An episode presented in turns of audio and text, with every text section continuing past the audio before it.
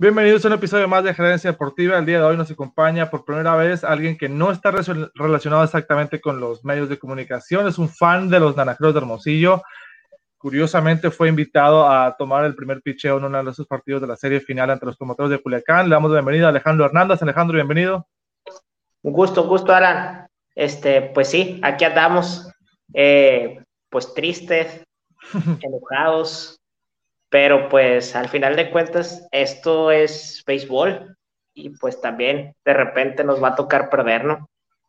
Así es, a veces nos toca perder, como dicen. A mí en lo personal, yo, yo soy del 93, así que la última final que han perdido contra Culiacán, no me acuerdo, tenía cuatro años, pero de las demás, pues sí, nunca me ha tocado ver a los najeros perder una final porque han ganado tres contra Mazatlán y una contra los Mayos de Navajoa. No es algo normal. Los naranjeros por algo tienen 16 campeonatos, es porque cuando van a las finales muy pocas veces las pierden y ahora nos tocó esta vez.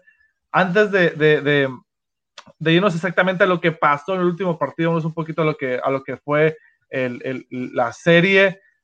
No voy a eh, empezar por hablar muy bien o lo espectacular del trabajo de Juana Barrete, porque eso ya lo pueden ver en muchas partes, redes sociales, medios de comunicación. Sí, es un trabajo muy bueno, muy poca gente esperaba que llegara a esa situación. A cualquier fanático que le han dicho, ¿sabes qué? No sabes cómo, pero van a llegar a la final del juego 7 contra los tomateros, lo firma sí o no en octubre, todo el mundo lo hubiera hecho porque es un trabajo muy bueno, pero pues aquí estamos hablando sobre lo que pudo haber sido el 17. Alejandro, yo creo que todo empieza y mucha de la molestia de la gente es el, el, el, la situación que pasó en el juego 5 con, con las decisiones que se tomaron del out en segunda por parte de Yadiel. Si fue auto, no sé si es relevante el por qué estaba en la situación de silbateo y corrido, porque, pero es algo que hacían mucho en muchos partidos, así que no podemos culparlo de cuando sale y cuando no sale, pero la selección de relevos en ese partido sí fue algo que fue un poco dudoso en, el, en ese momento y a mí en lo personal también en ese partido me, quedó la duda del por qué sacaron a Julián León cuando estaba en primera base y estaba un bateador como Jason Atondo al bat. Cuando normalmente si es un bateador de poder que puede conectar un doblete, ahí te pones a pensar que el corredor de primera tiene que anotar. No termina siendo así y el, la falta de Julián León les termina costando en la novena entrada por un pass ball, por unas situaciones de, de, que no estaba el catcher titular ahí atrás y les termina costando el partido y aparte que no usan el relevo. O sea, básicamente olieron sangre y no atacaron como tiburones normalmente. No se les notó la urgencia de tener que ganar, lo cosa que Culiacán claramente sí la tenía. Sí, sí. Para empezar, este, pues sí, como, como tú mencionas, la cuestión de analizar a lo mejor la temporada de Juan Navarrete, pues no queda dudas, estuvo bien. Inclusive en las primeras series de playoff, en algún momento se complicaron las cosas también, pero pues salieron avantes. Ya hablando meramente la final. Esas decisiones, si bien es cierto, como comentas, el béisbol agresivo de Navarrete, eh, el, el, corrido de bases, todas esas cuestiones, pues las conocíamos, no fue nada nuevo. Sí te queda la situación de que a lo mejor Juan Navarrete se vio en algún momento pues sobremanejaba, o sea, de vez en cuando tienes que dejar que el béisbol te dé ese, ese tipo de situaciones. Si tienes un bate mm, eh, que conecta, pues no mandes a, a, correr, que lo vimos que lo hizo con Yadiel, lo vimos, lo vimos que mandaba a correr al Cochito Cruz, y en muchas situaciones, pues eh, es complicado, pues si, si tienes otros tipos de peloteros como, como Cardona, como Atondo, que a lo mejor tienen un poco más de velocidad, pues cuando ellos estén en la base juega así, cuando no estén, pues a lo mejor es necesario esperar el matazo, como lo hizo Culiacán, en, en algunos momentos también de, de, la serie. Pero bueno, aquí la situación es eh, más del lado del picheo a lo mejor. Y la cuestión del, del, receptor, también que lo comentas, es algo que a lo mejor ha pasado los últimos años con Hermosillo, que viene a diferencia de, de managers como Vinicio, de todo, o sea, creo que el error también que han cometido es que se mueren como debe ser con un cuadro, con un line-up, pero realmente cuando necesitas que te saquen del hoyo o una situación de emergencia como la del último juego, que también sale Julián León, entra Alex Flores, lo tienes frío, o sea, lo tienes muerto, o sea, no lo usabas para nada, o sea, no lo metiste en, no sé, cuántos juegos de, de postemporada y quieres que te venga a resolver el asunto en, el último juego. O sea, sí está un pelotero para eso, pero pues por lo menos darle entradas en juegos a lo mejor donde, donde ya, ya no estés peleando mucho o ese tipo de situación, pero aquí pues realmente no es culpar a Alex Flores, pero realmente sí, sí que te vengan a sacar del hoyo peloteros, este, que los tienes fríos ahí en la banca, pues está carijo, ¿no? Y la cuestión también de, del picheo, sí, totalmente, o sea, no entendí, es una serie final, no entiendo por qué te guardas peloteros, o sea, si fue situación de algún síntoma, de alguna lesión o algo, lo podríamos entender, pero el juego 5 era pelearlo, eh, era matar a tomateros, los dejaste vivo y pues ya, ya vimos el resultado, ¿no? Así es, es una de las eh, principales situaciones a veces que pasa cuando está arriba 3-1 en la serie, el sentirte em, a gusto con la ventaja, sentir que es una ventaja cómoda, pero no estar pensando que es una ventaja cómoda, estar pensando que estás a un partido de ser campeón y es ahí donde yo creo que les faltó, porque yo no veo en qué situación, o mejor dicho, si la serie hubiera estado 3-1 arriba Culiacán, yo apuesto lo que quieran a que Alan Rangel y Wilmer Ríos no son los pitchers de octava y novena entrada. Es cierto, Robinson Leyer y Fernando Salas habían lanzado los dos eh, un juego antes. Perdón, los dos partidos antes, porque lanzaron el juego 3 y el juego 4. Aunque en el juego 4 no fue tanta la actividad que vieron. De hecho, aquí checando los números, Robinson Leyer, eh, ambos lanzaron una entrada, ambos tuvieron un ponche. Entonces, no es una situación en la que era imposible elegir a ellos, pero Raúl Barrón había lanzado en el juego, si me parece, fue en el juego 3, así que tenía mínimo un día de descanso. Ahí es donde lo pudo ser utilizado. Raúl Barrón lanzó dos entradas en el juego 3, tuvo un día de descanso después y pudo fácilmente haber sido utilizado en el juego 5 en lugar de Alan Rangel o de, de Wilmer Ríos. Y, y lo, lo, de Alan Rangel lo menciono porque no es como que le haya ido mal en ese partido. Alan Rangel tenía muchísimo tiempo sin pichar y vuelvo a lo mismo. Él vio ese partido como el, el, tiempo de, ah, le puedo dar aquí una entrada a Alan Rangel porque tiene mucho sin lanzar. No, dale la oportunidad a los pitchers que te han llevado hasta donde estás porque estás a un juego de ser campeón. Tuvieron nombres en primera y en segunda, sin out en ese, en ese episodio. O sea, e, era un partido en el que tan siquiera del manager y del manager, el sentimiento del manager se, se emana hacia el resto del equipo que no se vio una desesperación de, hey, hoy quiero ganar, no quiero restar Hermosillo, no quiero, ni gente va a ver, entonces, ¿cuál, ¿cuál, es la diferencia entre festejar o no festejar en Hermosillo? ¿Por qué no entró esa desesperación por parte del el equipo esas ganas del campeonato de tener que ganar ese mismo día porque al fin y al cabo Culiacán sí tenía esa desesperación y Culiacán sí utilizó todo lo que podía usar. Y si tenía que usar a Sasai Sánchez dos entradas, como lo hizo, lo usó dos entradas. Y, ese es el problema principal del juego 5 que tenemos mucha gente, del por qué no salieron como si no hubiese un mañana, porque contra Culiacán podrás estar arriba 7-0, una serie de 15, 13 juegos, lo que tú quieras, y de todos modos tienes que ganar como si no hubiera un mañana. Claro, claro. Aparte, aparte, por ejemplo, vamos a, ver la diferencia. Eh, Benjamin Hill en el juego 1 era el juego, pues también demasiado importante en una serie empezar ganando. El de visitante tiró a lo mejor. Hill que nunca había perdido un juego 1 en, en, que nunca había perdido. temporada. 11 y 0 estaba.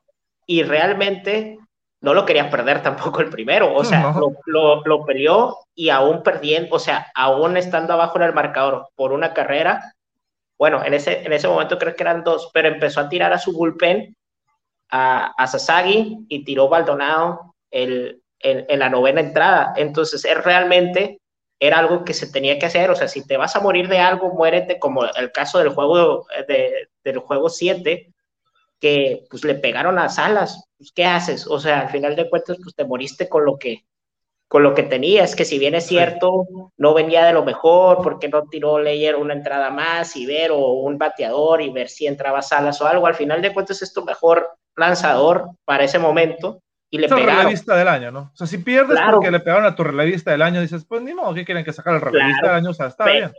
Pero si pierdes un juego, un juego 5, eh, cuando tiraste a Rangel, que no había tirado en toda la postemporada por cuestiones de COVID, y Wilber, que también venía de esta situación y todo, que al final de cuentas no hicieron tan mal el trabajo, pero no, para, no era para una serie final, o sea, no era para un juego 5 decisivo.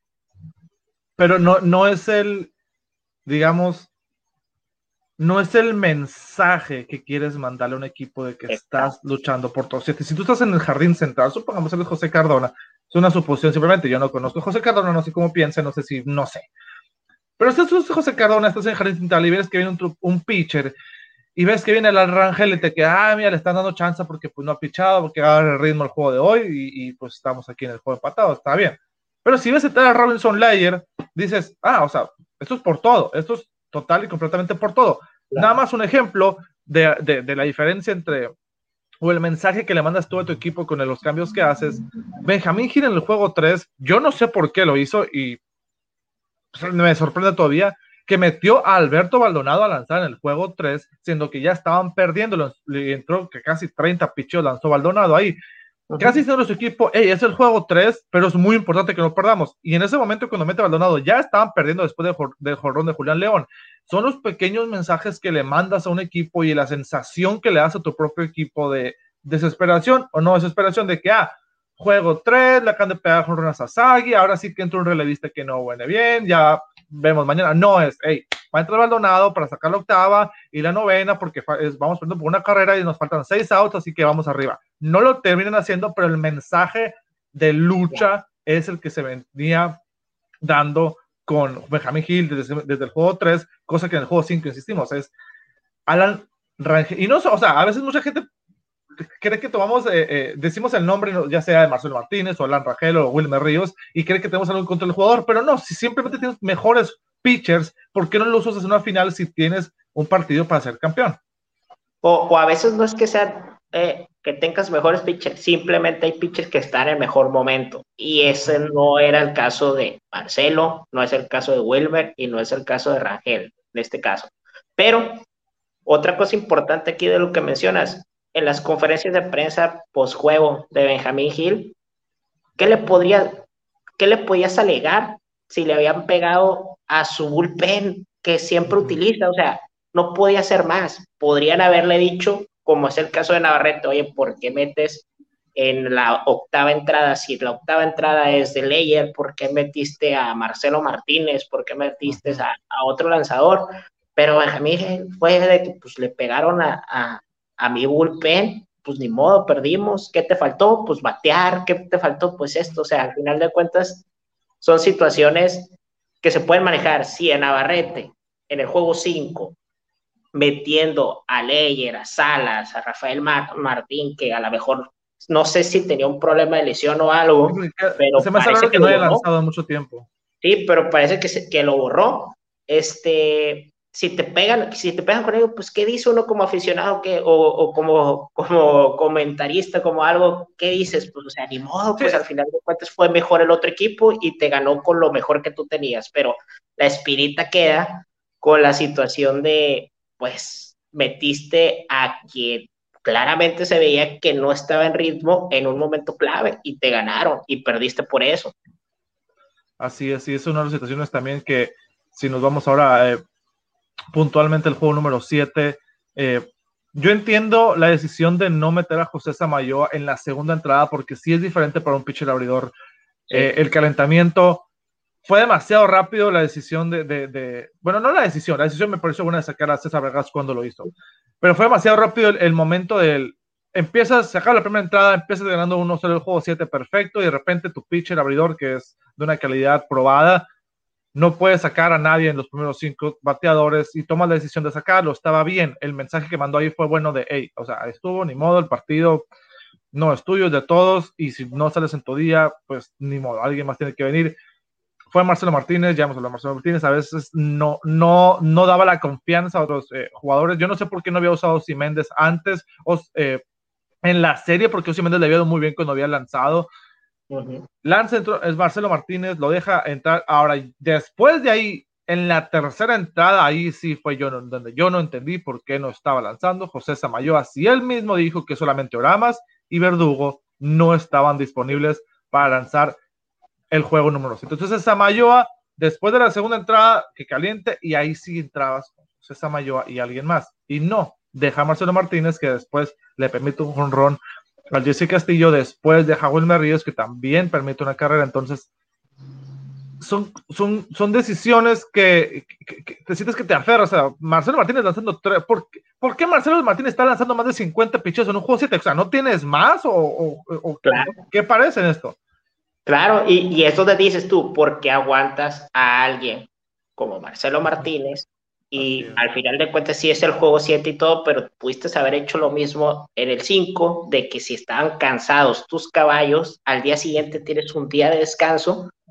Y si lo ganas, ya tienes bastantes días de descanso, 3, 4 días para irte a la Serie del Caribe. O sea, sinceramente necesitamos, yo creo, todos esa explicación de por qué manejar de esa manera el bullpen. Y con lo de Samayo es igual, ¿sí? Todos entendimos que pues, por lo pronto en la segunda entrada sí iba a ser muy difícil que llegara Samayoa y empezara porque realmente lo podías quemar. Y si lo ibas a ocupar en el resto del juego, pues a lo mejor una tercera entrada, una cuarta entrada podría haber sido pues muy buena para él, porque pues tuvo una excelente participación, le pegaron dos hits tomateros, o sea, sí tenías dónde. La cuestión, por ejemplo, con César Vargas, que pues nada que reprocharle, se la rifó igual que muchos peloteros en toda la temporada, pero yo siento que César Vargas, al final de cuentas, casi toda su carrera ha sido relevista. Ha empezado con la situación de abridor en los últimos años, en verano y, y aquí en invierno, pero creo que no se quitó el chip. O sea, es un lanzador que si lo ves, eh, después de la cuarta entrada batalla, porque realmente yo creo que era muy, muy buen elemento para considerarlo durante la temporada para un relevo largo, cosa que, que hubiera servido mucho ahora, pero bueno, ese es, otro, eso es otro tema. Al final de cuentas, los juegos que abrió durante la temporada regular y la postemporada estuvieron bien, ese último juego falló como puede fallar cualquiera, no es recriminal absolutamente nada, pero dices tú, pues tienes elementos para mover ahí. Lamentablemente, pues Navarrete sí se murió con la suya, o sea, dijo, estos prácticamente nosotros pensamos que no eran sus caballos, pero para él mentalmente yo creo sí eran sus caballos. Marcelo, Wilber, este, Osi lo utilizó, cuando lo utilizó lo usó muy bien, o sea, si a Osi a lo mejor lo hubieras metido en el momento clave de esa segunda entrada, cuando sale Vargas, pues a lo mejor te hubiera sacado la chamba diferente, ya viene Martínez después, ya viene Wilmer ya más tranquilo, y pues así te la llevas, como se la llevó, el juego estuvo ahí, pero esas decisiones después del quinto juego, el sexto juego con ese line-up que pues no sé, quitarle el bat a, a Yadiel Hernández para ponerlo de segundo en donde se tenía que sacrificar, donde se tuvo que sacrificar cuando no estás produciendo carreras y, y pues sacrificas un bat de poder de esa manera, pues sí es un poquito complicado, ¿no?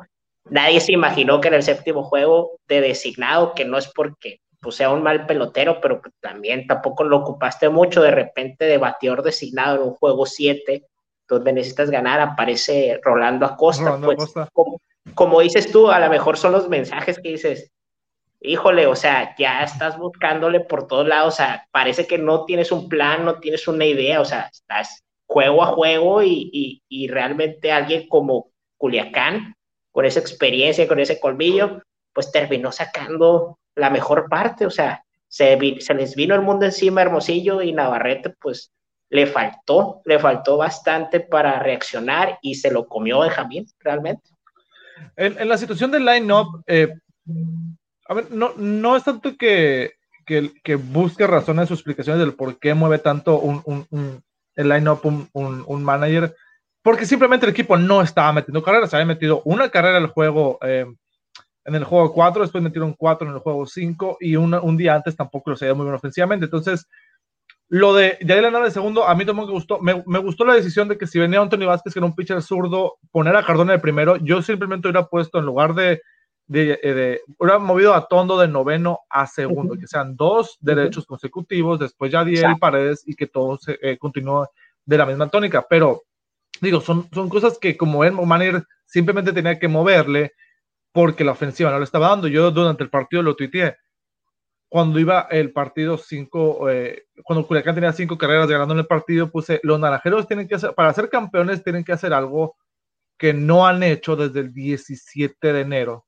que era meter seis carreras en un juego. 17 de enero fue el día eh, domingo cuando Juan Pablo Ramos no estaba disponible, que fue el partido que más sorpresivo de la temporada, yo creo, para los naranjeros, que el día que relevaron bueno, mejor dicho, que tiró todo el relevo, la, metieron ocho carreras para ganar la Monterrey el juego 5 allá en Monterrey. Desde ese día no metían más de cinco carreras en un juego, entonces por eso ya tan complicada la situación en ese preciso momento. Ya después, gracias a Dios, para se le ocurrió pegar un palo que yo creo que mucha gente, desde un poquito del tema, fíjate que con Oscar Soria y con Samuel Fala eh, grabé un capítulo en el que les pregunté cuál era el momento en el que más ellos estando en el estadio porque narraban para Sky Sports y Naranjo Radio respectivamente, ¿cuál era el momento en el que más hubieran deseado que hubiera habido gente, en el que más extrañaban que hubiera gente? Y los tres estuvimos de acuerdo en el que posiblemente en el out en home para ganarle la serie a los Venados, ese hubiera sido el momento más increíble con un estadio lleno.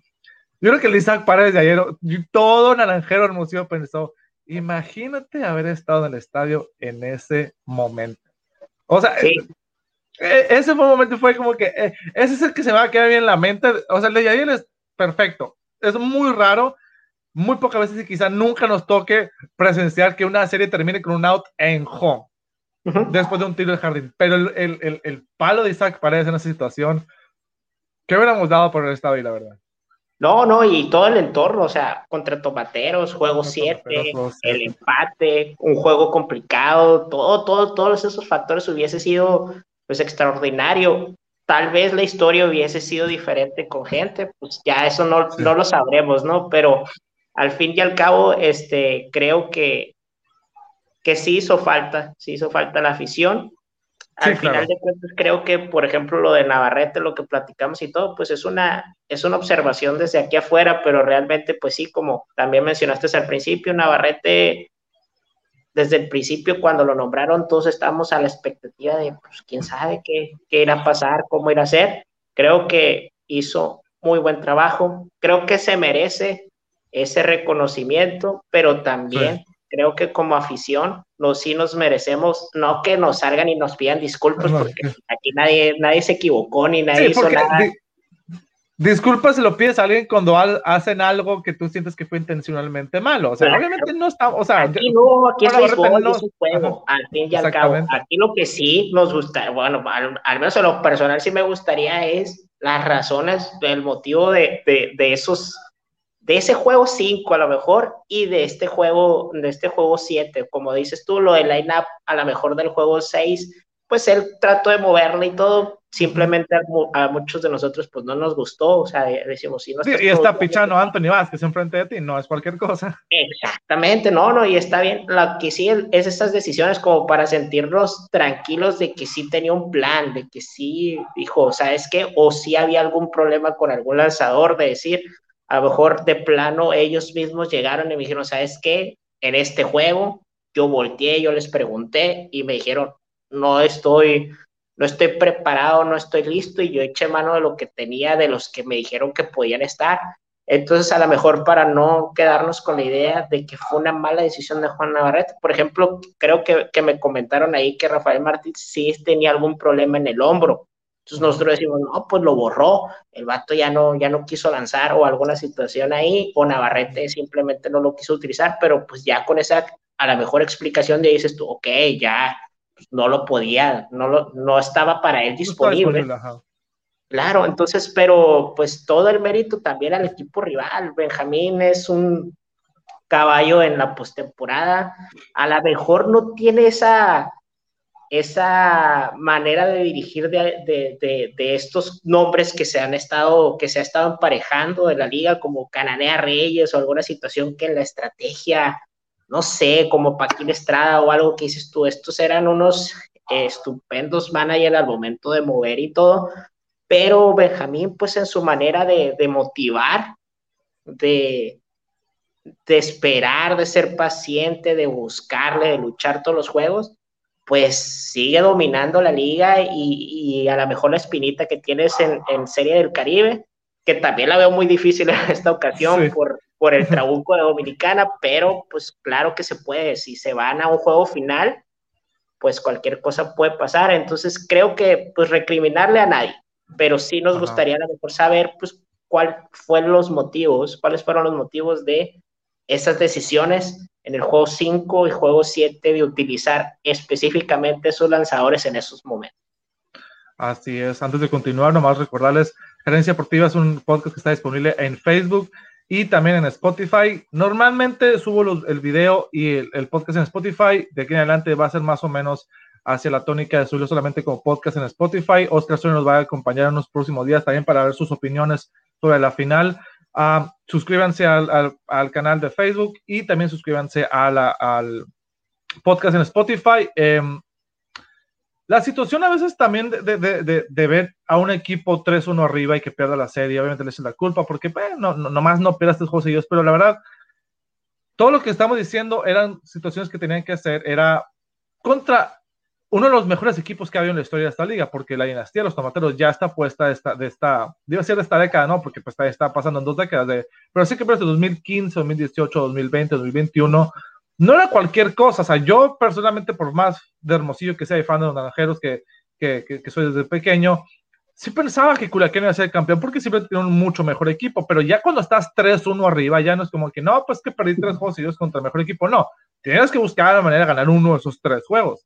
Culiacán, como tú dices, simplemente era un, un, muy buen equipo. Benjamín Gil es un excelente manager, pero él mismo te lo puede decir, él es campeón porque sus jugadores son así de buenos y, yo creo que hay muchos casos eh, eh, en el que podemos ver que, equipos muy buenos se le da mucho el mérito a veces a los managers, pero después a los entrenadores, pero después te das cuenta, pues, por más que bueno que sea el entrenador, es el equipo que te dan enfrente. Y no nos vamos muy lejos. Esta temporada, eh, en, el caso de los Patriotas de Inglaterra, ¿cuánta gente no nos hemos quitado el estigma de que no era Bill Belichick? Stone Brady el que, el que tenía mucho que ver con el éxito de ese equipo. Y si nos vamos a la Mejía del Pacífico, Eddie Díaz es un excelente manager que fue tricampeón y, cuando se le fueron los jugadores, pues no era tan excelente manager o, los, los, jugadores que tenía. Y pasa, por ejemplo, en la NBA con Greg Popovich, un excelente entrenador. Y cuando se fue Tim Duncan, Ginobili y Parker, ahora sí que, que bueno, que está bueno. Tiene que ver muchas veces que se junte un gran motivador y entrenador con un muy buen equipo, exactamente lo que tienen los tomates de Culiacán. Como te digo, Benjamín Gil es un excelente manager, pero creo que y lo ha dicho él antes, el éxito que tengo yo es por los jugadores que tengo y la manera que tiene el de motivarlos. Si Benjamín Hill sabe usar muy bien a la prensa para motivar a sus jugadores y a veces picarle la cresta al rival y los otros managers no saben hacerlo, eso no es culpa de Benjamín Hill. A Benjamín Hill le pagan los tomateros de Culiacán y él rinde cuenta a los tomateros de Culiacán ese es el mérito o, eso es lo que yo quería mencionar al final sobre los tomateros de Culiacán, que al fin y al cabo, sí, los naranjeros pierden la final después de estar 3-1 arriba, pero el, equipo, los tomateros, simplemente es un equipo que pasará a la historia de esta liga como uno de los mejores eh, rachas de campeonatos que ha habido en, este, en esta liga. Claro, no, y de hecho, o sea, todo el mérito para Culiacán en conjunto, sabe jugar enero, sabe jugar, sabe cuándo es el momento de apretar, que creo que Hermosillo, con esta experiencia, que pues nos hubiera gustado que fuera diferente, pero pues también ya son... Con la experiencia para ellos, no para nosotros los aficionados, ¿no? Es una base joven, pero al final de cuentas es una, ya, ya no los podemos tratar como novatos a la mayoría. No, Creo que la siguiente temporada tendrán que verse como un, que, que aprendieron esta lección, ya se les va a exigir diferente. Eso creo del lado de la afición y me imagino que de la directiva también si bien es cierto, Hermosillo llegó ahí a esa final, pues no como favorito, el favorito era Culiacán, dio la sorpresa, se puso 3-1 arriba en la serie y esa falta de experiencia que esperemos la vayan adquiriendo porque así es como se aprende mejor, lamentablemente, en, las derrotas, eh, pues van a, vamos a ver si rinde frutos a futuro, porque si bien es cierto, Culiacán ahorita es un equipazo, en algún momento se fue conjuntando de la manera que se fue conjuntando el equipo de Hermosillo. Aquí al final de cuentas yo creo que ese engranaje de, como mencionas tú, de un buen equipo, un buen manager, con Hermosillo a lo mejor este es el camino de Navarrete, por eso yo creo que sí se merece esa oportunidad de continuar, porque Hermosillo no ha tenido plan a largo plazo en, pues prácticamente nunca en su historia, o sea, ha sido, ha sido ahí un rotar y rotar y traer en diferentes momentos, pero un plan así que digas tú, este es el manager, como a lo mejor los últimos años en, en décadas pasadas como Culiacán, que sabías que iba a estar el Paquín, o sea, lloviera o tronara, iba, iba a estar, la cuestión de días, como menciona. Hermosillo creo que puede con esta base y con este manager que se vio el engranaje, pues que estuvo, que estuvo bien, se adaptaron, ambas partes se adaptaron bien. Este, creo que podría ser el camino, pero este, sí, en este caso, pues sí, no era el favorito, pero para siguientes temporadas yo creo que sí la exigencia va a ser diferente, no siempre van a llegar de esta manera y tienen que aprender ese momento, esos jóvenes y todo tienen que aprender el momento de matar al rival.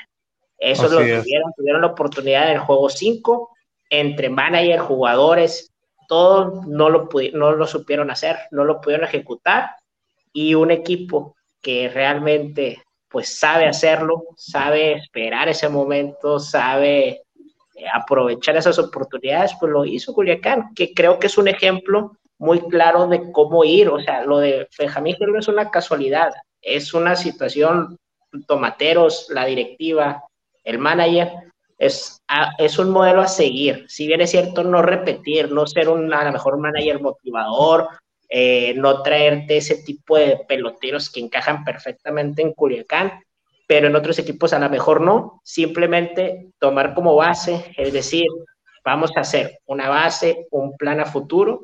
Si bien es cierto, de repente nos van a tocar derrotas, que a Culiacán le ha tocado poco, pero porque al final de cuentas pues, no es culpa de ellos, ellos han hecho, han hecho su chamba y pues ahí está. Hermosillo creo que podría manejar de esa manera ese, ese plan a futuro y no un futuro muy lejano, sino un futuro cercano, pero sí creo que sí le hace falta a Hermosillo tener esa consistencia. Estas malas experiencias les van a enseñar, los van a enseñar a todos y, y poder disfrutar en un futuro pues estos, eh, algo parecido a lo que ha hecho Culiacán en estos últimos años, que es una dinastía. Así es. Y, por, ejemplo, una de las cosas que, que más eh, tiene algo que ver en esta final, sí es cierto, es, el hecho de que no haya habido gente en el estadio. Los naranjeros ganaron sus primeros siete juegos en casa, pero perdieron los últimos tres en la final. Entonces, ahí sí a veces tiene que haber afición. Y la experiencia para muchos, eh, en el deporte en general, muchos mucha gente lo ha dicho tanto en el fútbol como en el americano, el NBA, en muchos casos, de, de, tu primera experiencia en cierta liga, en este caso los naranjeros, su primera experiencia, muchos jóvenes en una final, que no es lo mismo una final con aficionados, que la situación va a ser diferente. Y como tú dices, la exigencia va a ser diferente para el próximo año, porque ahora llegan a la final, toda la temporada regular sin exigencia, porque no había gente en, los, en el estadio, porque no había eh, no había la expectativa de que este equipo llegase campeón. El próximo año, si llegas a una final, la expectativa va a estar ahí, la afición ya va a estar en el estadio. Es muy diferente. Por ejemplo, había una de las situaciones que había escuchado eh, en, otro, en otros deportes, estaba, estaba viendo un, Estaba jugando Liverpool contra. No me puedo acordar el equipo exactamente, creo que era West Brom. Y decía uno de los narradores: es muy diferente, es mucho más fácil jugarle al Liverpool todos encerrados atrás, cuando no hay gente en el estadio, cuando juegas en casa, porque la afición no te está exigiendo que vayas y ataques, es mucho más fácil simplemente hacerte para atrás, que el equipo no te ataques, es un mejor equipo que tú y no atacar. En el caso del béisbol, para transferirlo es... Yo no sé qué tanta gente no le hubiera estado gritando a, a Juana Barrete cuando estaba Marcelo Martínez en la loma y cuando pega a Juan Jesse Castillo de decir, mete a otro pitcher, porque cuántas veces no hemos estado en el estadio y que griten déjalo. Y a veces esas cosas, si tú eres, no sé, por ejemplo, Jason Atondo, Norberto Beso, en otras situaciones, que tú estés escuchando que la gente le está metiendo presión a tu manager para que saque un pitcher que a lo mejor es tu amigo, es tu compañero, ese tipo de situaciones en las finales, en los playoffs, son las que ocupas tener, como dice, un poquito de callo, un poquito de mentalidad fuerte, de decir, ¿qué onda con la gente? Nos están echando encima. No, simplemente la gente tiene que, tiene su opinión y la va a expresar en cada momento. Entonces, sí va a ser un reto mucho más complicado para los naranjeros el hecho de que la próxima temporada tengan la, la, exigencia, tengan la expectativa de que vayan a la final y que tengan obviamente el público que les exige un poco más en caso de que lleguen a las semifinales y finales, porque sí es diferente la situación sin gente en el estadio, pero pues así las cosas eh, en esta final, ¿no? Claro, sí, sí, de hecho sí, o sea, como mencionas, yo creo que sí fue, hizo mucha falta este, la afición, sobre todo en esta serie final, durante toda la temporada, pero creo que sí, para, para muchos de ellos fue una experiencia, esperemos hayan sacado lo mejor de esta mala experiencia, pero sí, la, la, situación de la exigencia va a ser completamente distinta.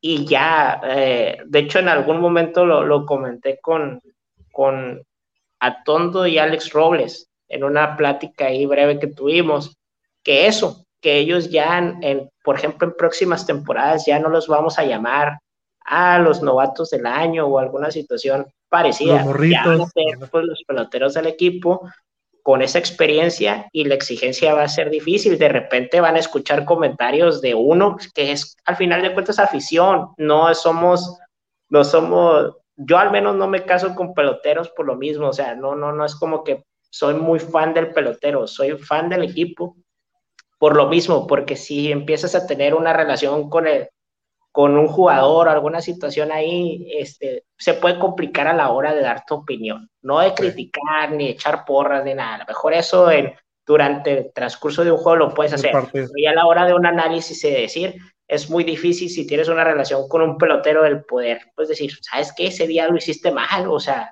al final de cuentas va por ahí, pero sí, al fin y al cabo esto pues nos queda como lección a todos, pero sí va a ser muy distinta la temporada siguiente en caso de que, de que se pueda dar con público, que esperemos, pues va a ser muy difícil, muy diferente y muy difícil para ellos el, el poderse adaptar porque ya la exigencia, aparte, creo que se metería Hermosillo en la, en la racha más larga sin, sin título, o sea, en la historia del club. Creo que con este año ya la empataban y, y quedaría, o sea, si el próximo año ya no ganan, sería la máxima sequía en la historia del club. O sea, sí tienen presión, sí hay bastante. Así es, una, un equipo que si ganaba en, esta, en, estas, en este, este año iba a continuar su racha. Tienen mucho tiempo para hacerlo de ganar al menos un título en cada década. Y es una de las cosas que, que pasan. Será, será sin duda alguna, por su posición, el invierno, bueno, no el invierno, la, la, pausa de temporada más larga para un fanático en la historia de los naranjeros, porque va a ser obviamente una final perdida, cosa que no se ha hecho tanto tiempo, pero fue contra Culiacán y fue cuando estabas 3 a 1, así que la, si de por sí es largo esperar hasta octubre una vez más, esta vez junto con más razón. Y ahorita no quiero hablar de Serie Caribe porque no, no ni ganas tengo de ver béisbol. Ya empezó la Serie Caribe, no sé cuánto va, a ver si ojo los tomateros en la noche. Porque cuando es un día o dos de diferencia, ¿no? Pierdes la final, te relajas un poquito y dices, ah, no, estoy ni siquiera.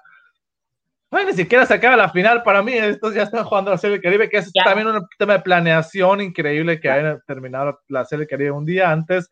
Son cosas que pasaron. A mí, por ejemplo, en las semifinales, si no había gente en los estadios en, el, en Sonora, tanto en Hermosillo como en Obregón, ¿por qué las semifinales no empezaron en horas diferentes? Un juego a las 4, el otro a las 7 o a las 5, a las 8, como sea. Son cosas que la liga, por más que, por más que la criticamos, la liga la amamos con todo nuestro corazón y nos llena de pasión cada, cada invierno, pero sí son detallitos que, que a veces uno no entiende, ¿no? ¿Por qué no empezó las semifinales un día antes y los, los, en la primera ronda acabó en seis juegos? ¿Por qué no empezó en la final un día antes y tener la opción y el peligro de poder de la situación en la que están, a ver cómo le van a hacer el Caribe, pero sí son cosas que, hay detallitos ahí que, que, se dan, para qué hablar. De años, de años muy atrás, pero como mencionas, pues normalmente, pues no es que no es que uno sea muy presumido en ese aspecto, pero normalmente como las finales que llegaba Hermosillo las gana, no es como que una experiencia y los últimos años pues ni siquiera estábamos, o sea, para antes de la primera quincena de enero ya estábamos sin béisbol, ya era como que cuando llegaba la serie del Caribe, pues ya tenías ganas de ver. En lo personal sí siento yo que, pues a lo mejor para una semifinal o final, pues sí me interesaría ver ahí el, el desarrollo de la serie, pero ahorita tampoco no tengo ni ganas de, y aparte soy yankee, ¿no? Entonces ya traigo atrasada ahí la, la situación de desde la postemporada de grandes ligas me emocionó mucho el accionar de Naranjeros, pero ahorita sí no quiero saber nada de béisbol hasta hasta por lo menos que inicien los entrenamientos de primavera y de grandes ligas. Y pues sí, va a ser eterno, va a ser eterno esta espera y sobre todo saber si vamos a poder regresar al estadio. Y, y, pues sí, es muy duro, es muy duro. Pues tampoco en la final, en la última final, Culiacán, Naranjeros, yo tenía alrededor de 10 años no seguía mucho tampoco, o sea, no era como que vi toda la serie, sí me acuerdo del juego final, pero pues no lo sufrí tanto, no fue así como de, ah, sí, pues perdimos, pero pues ni modo, ¿no? Entonces, pero sí, este sí me dolía más porque, o sea, ya, ya, o sea, ya tenía el tweet listo, pues, o sea, ya está todo, pues, ahí te va a quedar, ahí, ahí, ahí va a estar, un día lo voy a sacar, y, ya estaba todo, pues estaba listo desde el juego 5, pues, o sea, ya lo tenía, ya dije, ¿sabes qué? Pues ya le voy a echar ahí. No sé si fue también ahí la sal, pero bueno, ahí se va a quedar guardado. Entonces sí, duele. Yo me acuerdo que puse, empecé mi conteo regresivo de cuántos outs faltaban en el juego 5. Me quedé en 7 porque César Elizalde tuvo el turno, quizás sea de la temporada, vaya turno que le sacó Marcelo Martínez para empatar ese juego, ese juego 5 en Culiacán, pero sí son cosas que como aficionados muchos nos hemos eh, experimentado y perder una final contra el acérrimo rival en casa, cuando estás uno arriba, pues es algo que, que, se va a quedar la espinita. Y no, no, no, en octubre no van a sacar la espina, ni en... ¿Quién sabe? Con esa espina nunca, nunca nos va no, no, no. La, la, única situación de sacarte la espina así, completa, es una final contra Culiacán, repetirla y ganar. Pero pues... Esperamos 20 años para, cuando 23 años para que pasara otra final contra Culiacán. esperemos, la verdad, pues.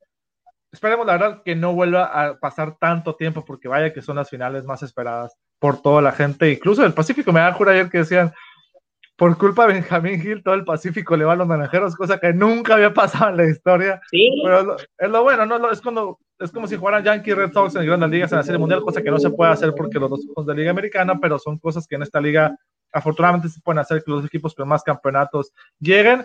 Y la diferencia ya para terminar, ya para clavar la última espinita en el espíritu de todos los fans naranjeros, es mucha la diferencia entre 17 y 12 que entre 13 y 16, porque la última vez que los naranjeros se fueron campeones, ellos tenían 16 campeonatos y los tomateros solamente tenían 9. En aquel entonces parecía muy lejano. Ahora la diferencia solamente son 3 y se ve mucho más cerca que los tomateros lleguen tan siquiera a 14 que los naranjeros a un posible 17. Alejandro, muchísimas gracias y nos vemos en la próxima. Quizá tendré próximos capítulos con, con Oscar y con Ariana con temas de Serie del Caribe, ni modo yo sí la voy a tener que ver, así pasan las cosas, pero fue un placer tenerte como aficionado a Naranjero de Hermosillo para que expresaras tus sentimientos el día de hoy.